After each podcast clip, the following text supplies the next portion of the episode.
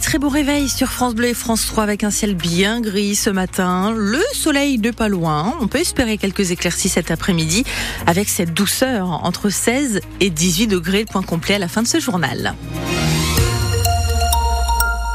Journal présenté par Théo Cobel, même pas débuté, le chantier de la future bassine des Pannes dans les Deux-Sèvres fait déjà des remous. Ah oui, la LPO annonce qu'elle va porter dans les prochains jours un référé pour demander la suspension du projet en urgence.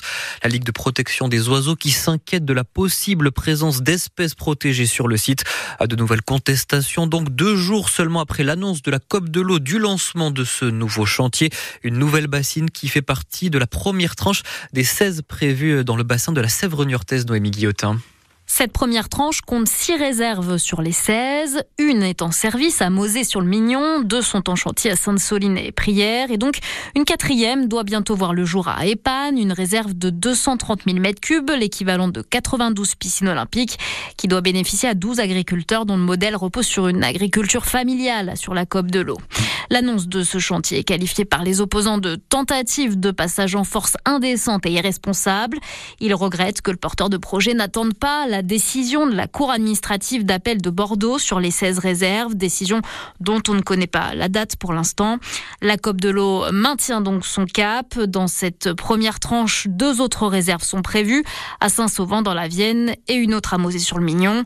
L'objectif est ensuite d'enchaîner avec la deuxième tranche, mais là, les financements ne sont pas encore On travaille dessus, nous précisons. Et ce sujet ô combien sensible des bassines, on en reparle dans une dizaine de minutes sur France Bleu Poitou.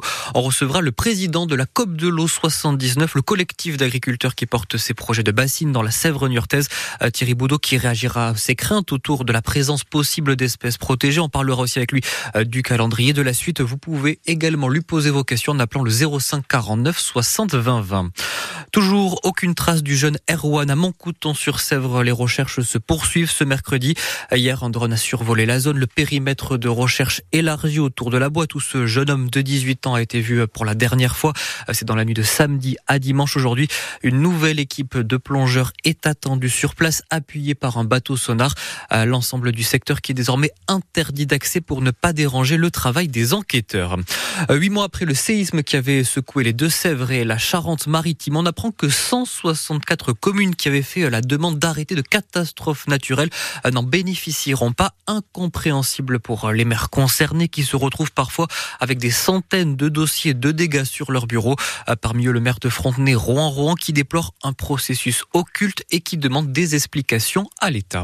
Les convois de tracteurs de retour sur les routes du Poitou. la Confédération paysanne donne rendez-vous à partir de midi devant la DRAF de Poitiers, la direction régionale de l'alimentation, de l'agriculture et de la forêt.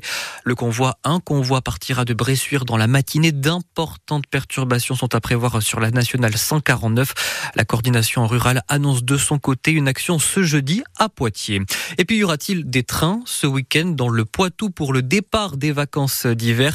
Les contrôleurs de la SNCF appellent à la grève. Ils demandent des hausses de salaire et une meilleure prise en compte de leur fin de carrière.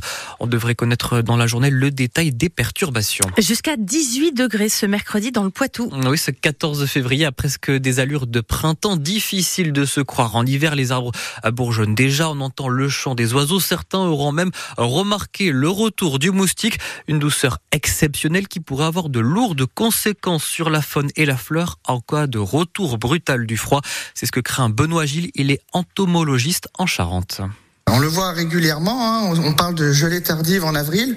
C'est pas forcément qu'elles sont très tardives, c'est surtout que la végétation démarre beaucoup plus tôt. Pour les arbres fruitiers, on peut constater parfois deux à, semaines à un mois de manière précoce. Ça fait que quand la gelée arrive, euh, les arbres sont déjà en fleurs ou déjà avec les feuilles bien développées, ce qui peut provoquer de forts dégâts. Et ça, ça peut avoir des conséquences graves pour euh, les producteurs euh, de fruits, par exemple ah ben tout à fait. Hein. On peut perdre énormément euh, de production et de rendement. On le voit hein, euh, dans certaines régions, les agriculteurs se prémunissent de, du gel avec des technologies qui sont parfois coûteuses avec de forts investissements. Benoît Gilles, entomologiste en Charente. En tout cas, pas de gel de retour du gel prévu chez nous pour les sept prochains jours selon Météo France.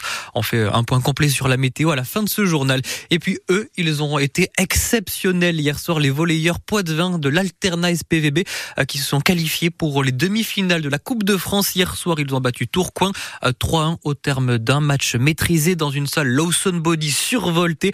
La demi-finale qui se jouera début mars, on ne connaît pas encore l'adversaire.